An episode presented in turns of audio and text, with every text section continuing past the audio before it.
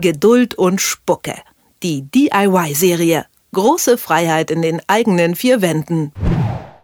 Ja, und bei Do It Yourself haben wir in den vergangenen Wochen gehämmert, gesägt und lackiert, was das Zeug hält. Und dabei ist nicht nur ein selbstgebauter Steingrill, ein Bett und eine Kleiderstange entstanden, sondern auch ziemlich viel Müll.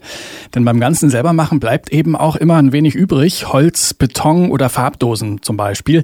Ich würde sagen, Weg damit. Meine Kollegin Marie Landes sagt auf gar keinen Fall, warum nicht alle Abfälle vom Heimwerken sofort in die Tonne wandern sollten. Das lasse ich mir jetzt mal von ihr erklären. Hallo Marie. Hallo Gregor. Also Reste von äh, Beton oder Holz würde ich jetzt wegschmeißen. Ich wüsste nicht, was ich damit noch äh, anfangen sollte. Du sagst aber, muss man eigentlich nicht zwangsläufig in die Tonne äh, schmeißen. Warum eigentlich und was soll ich denn sonst damit anfangen? Ja, also erstmal per se soll man jetzt nicht alles aufheben, dafür möchte ich jetzt nicht plädieren. Aber manches ist eben noch kein Müll und ich kann eben aus übrig gebliebenen Holzleisten, Trockenbeton oder anderen Materialien noch jede Menge machen. Stichwort Upcycling. Und diese Upcycling-Idee, die ist natürlich jetzt nicht von mir, die habe ich nicht erfunden. Upcycling, Schade. Ja.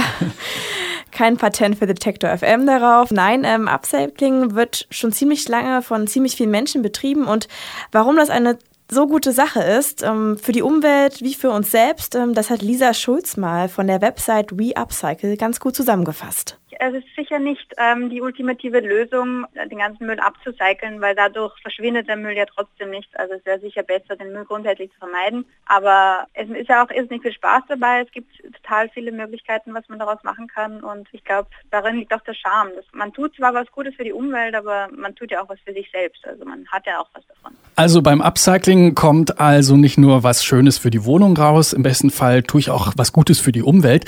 Aber wie kann ich denn jetzt aus, sagen wir mal, Bau Baustoffresten was Neues herstellen? Prinzipiell kann ich aus allen Materialien, die ich so habe, was Neues herstellen, denn ich benutze ja beim selbermachen ziemlich viel und beim Handwerken in der Wohnung oder im Garten würde ich sagen, bleiben in der Regel vor allem Holz, Beton, Farbdosen, Steine und Metall übrig. Holz ist jetzt so das gängigste Material, was irgendwie jeder mal so rumliegen hat. Was kann ich denn aus so übrig gebliebenen Brettern machen, wenn die nicht in den Feuerkorb wandern sollen? Ich kann aus übrig gebliebenen Brettern vor allem was, was Neues bauen. Also Holz zu verwerten ist wirklich am einfachsten. Sagen wir, ich habe unterschiedlich lange Bretter und Leisten, auch vielleicht in unterschiedlichen Holzoptiken. Die könnte ich verbinden zu einer Wand mache Klarlack drüber oder auch Farblack, dass ich zum Beispiel jede einzelne Leiste in einer anderen Farbe anstreiche, bringe Haken an, die finde ich zum Beispiel auf Flohmärkten und ich habe eine Garderobe gebaut oder ich habe sehr lange, sehr starke Bretter, die vielleicht auch eine ähnliche Stärke haben. Da verfolge ich das gleiche Prinzip, schleife sie vielleicht noch vorher ein bisschen besser ab, lackiere es links und rechts dann einen Bock drunter und ich habe einen Tisch. Also es ist ziemlich einfach aus Holz etwas Neues zu bauen. Vielleicht könnte ich dir da mal so einen kleinen Auftrag äh, geben, weil bei mir ist es so, wenn also ich habe beim wenn es ums Handwerken geht, habe ich so zwei linke Hände, aber okay, so ein paar Sachen aus Holz zusammennageln kriege ich vielleicht auch noch hin. Holz ist ja so ein bisschen so das einfachste. Vielleicht so Level 1, äh, Level 2 ist dann ja vielleicht sowas wie Beton oder Stein, was kann man damit machen? Ja, Level 2. Sagen wir, äh, ich habe im Garten ein Fundament gegossen und habe jetzt Reste von Trockenbeton übrig. Da habe ich eigentlich super viele Varianten, was ich damit noch machen kann. Ich kann Lampenschirme bauen, ich kann Blumen über Töpfe gießen oder auch Kerzenständer. Level 2 Steine, tja, da kommt es echt ein bisschen drauf an, was eigentlich übrig ist. Wenn wir jetzt im Garten bleiben, sagen wir, ich habe größere Backsteine oder ähnliches übrig, weil ich eben einen Steingrill gebaut habe oder eine kleine Mauer ziegeln musste, dann kann ich aus diesen Steinen mit zwei, drei schönen Brettern mir ein Regal bauen. Und sind es jetzt aber kleinere, zum Beispiel so Kiesel, weil ich mit denen ein Beet angelegt habe, dann, wenn es sehr viele sind, würde ich sagen, verschenken. Vielleicht möchte jemand anders daraus auch ein Beet machen.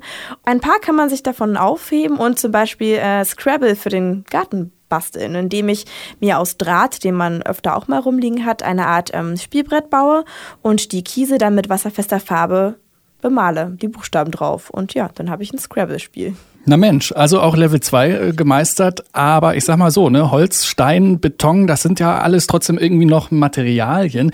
Wie sieht's denn mit Sachen aus, die auf den ersten Blick jetzt wirklich nur noch Müll sind? Ja, Level 3 haben wir dann erreicht und Level 3 ist schon schwierig. Natürlich nicht aus allen Abfallresten, sage ich jetzt mal, kann man noch was machen, aber nehmen wir mal Farbdosen aus Metall Die hat man auch irgendwie immer, wenn man vor allem mit Holz arbeitet und viel umlackiert oder Holzschutzmittel drauf macht. Auch aus denen kann ich wirklich was machen. Ich könnte sie zum Beispiel umlackieren mit den Farbresten, die noch in ihnen drin sind oder ich kaufe eine neue Farbe denke mir dann ein Muster aus, mal das vorsichtig außen drauf, äh, bohr Löcher rein entlang der Linien und habe dann tatsächlich ein wetterbeständiges Kerzenbehältnis für den Balkon oder Garten. Also es lohnt sich, seinen Müll vom Handwerken echt mal näher anzusehen und viele Dinge abzucyceln. Beim Selbermachen entstehen also nicht nur schöne neue Dinge für die Wohnung, sondern auch jede Menge Müll und Reste, wie ich einen Teil davon mit Upcycling vor der Tonne bewahre und so ein wenig die Umwelt schone. Das habe ich mir von meiner Kollegin Marie Landes erklären lassen. Vielen Dank. Sehr gern. Geduld und Spucke. Die DIY-Serie. Große Freiheit in den eigenen vier Wänden.